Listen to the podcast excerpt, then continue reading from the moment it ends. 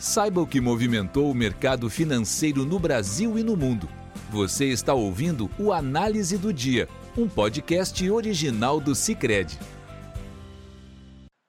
Olá pessoal, muito obrigado por estarem nos acompanhando em mais um podcast do Cicred. Aqui quem fala é Gustavo Fernandes, da equipe de análise econômica. E hoje, nesta quarta-feira, 31 de janeiro de 2024, nós vamos falar sobre os principais fatores que movimentaram o mercado financeiro aqui no Brasil e no mundo.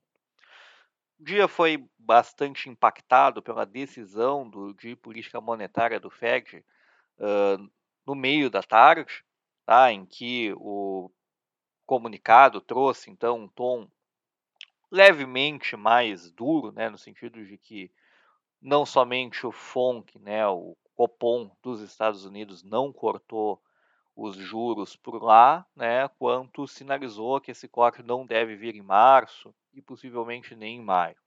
Ah, o presidente do FED, Jerome Powell, disse na coletiva após a decisão que, apesar dos dados de inflação terem vindo muito benignos né, nos últimos meses, né, com o caso do, do núcleo, do PCE, do, e quando olha ali para a taxa anualizada, tá uh, dentro do, da meta, né, em torno, abaixo dos 2%, na verdade, quando a gente pega só o período que aconteceu nos últimos seis meses, eles ainda não têm confiança de que a inflação, uh, de fato, uh, deve convergir para a meta de 2% no acumulado em 12 meses.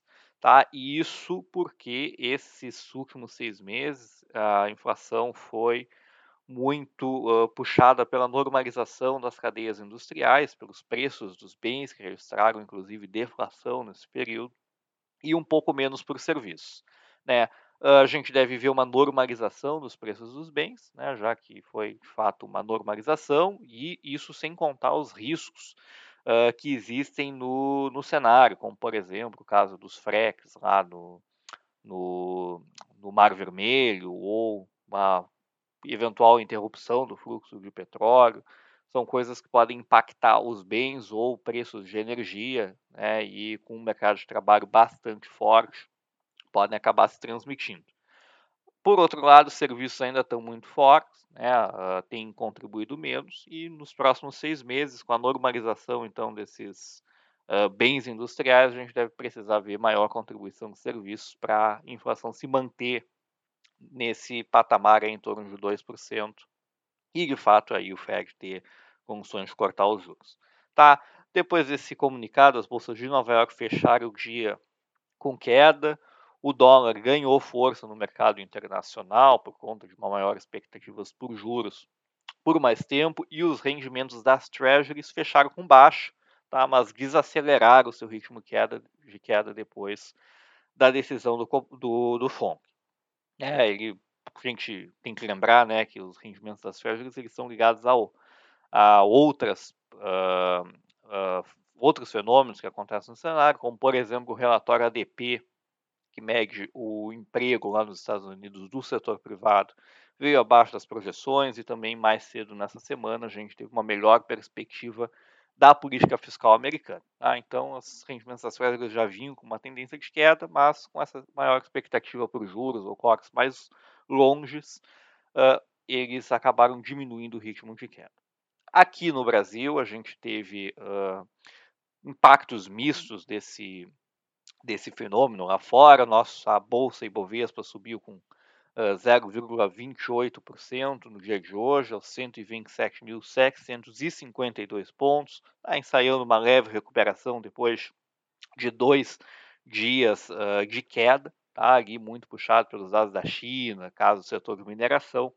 O câmbio se valorizou levemente, né, aos R$ 4,93 na tarde de hoje, e os juros uh, diminuir, uh, fecharam com baixo, tá? mas diminuir o ritmo de queda depois dessa notícia lá nos Estados Unidos de que, de fato, o FONC deve precisar de mais dados para adquirir a confiança para começar a cortar os juros. Tá, o DI para janeiro de 2029, por exemplo, é uma taxa daqui a cinco anos, fechou aos 10,23% uh, ao ano seu rendimento, uma queda de 9 bips, ou 0,09 ponto percentual.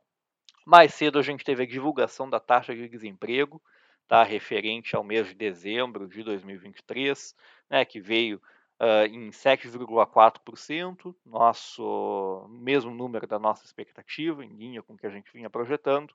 Na série dessazonalizada, a gente teve uma manutenção da taxa em 7,8%, tá? mas o que uh, vale a pena mencionar aqui é uma composição bastante forte dos salários. Tá? Quando a gente pega na variação trimestral a massa de rendimentos, que é o total de salários pagos na economia, avançou mais de 1%. Isso aí deve manter o consumo das famílias uh, com, uma, com robusto né, no último trimestre e pode acabar se traduzindo em novas pressões inflacionárias ali via uh, inflação de serviços principalmente. Depois do fechamento do mercado, a gente teve a decisão de juros do nosso Banco Central, tá, o Copom. Aqui não teve novidade em relação ao que o mercado esperava. De fato, veio uma queda de 0,50 pontos percentuais na Selic, né, que passou de 11,75 para 11,25. Tá? E também a sinalização de que deve haver mais duas quedas, pelo menos nas próximas duas reuniões, de 0,50 pontos percentuais. Tá? Isso também era amplamente esperado pelo mercado, visto que a gente ainda está com uma taxa de juros bastante elevada, 11,25%.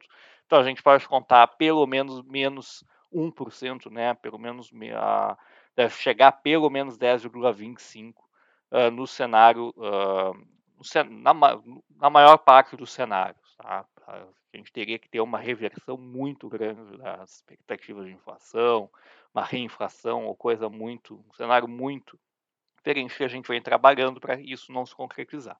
É claro que a partir da reunião uh, que vem, né, em março, o Copom deve começar a mudar esse direcionamento, porque uh, se hoje a gente, olhando para duas reuniões para frente, pensa em 10,25, é, na próxima reunião a gente pensaria em algo tipo 9,75. Né? Aí a gente já começa a entrar num território que é muito menos contracionista do que talvez o Copom entenda que seja necessário para levar a inflação para a meta.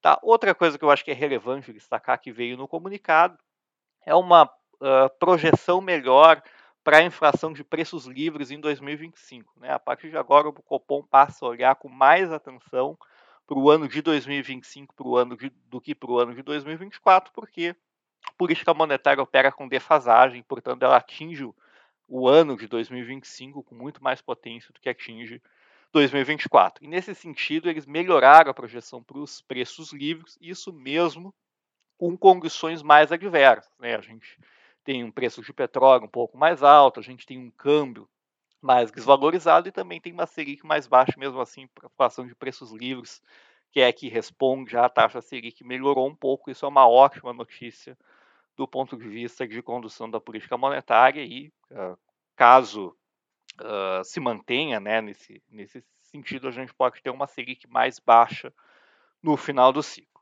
Tá? Uh, com isso, nós, com, com, esse, com essa discussão da Selic, a gente encerra o nosso podcast. Eu agradeço pela audiência e nós nos encontramos amanhã. Você ouviu o Análise do Dia, um podcast original do Cicred. Até a próxima!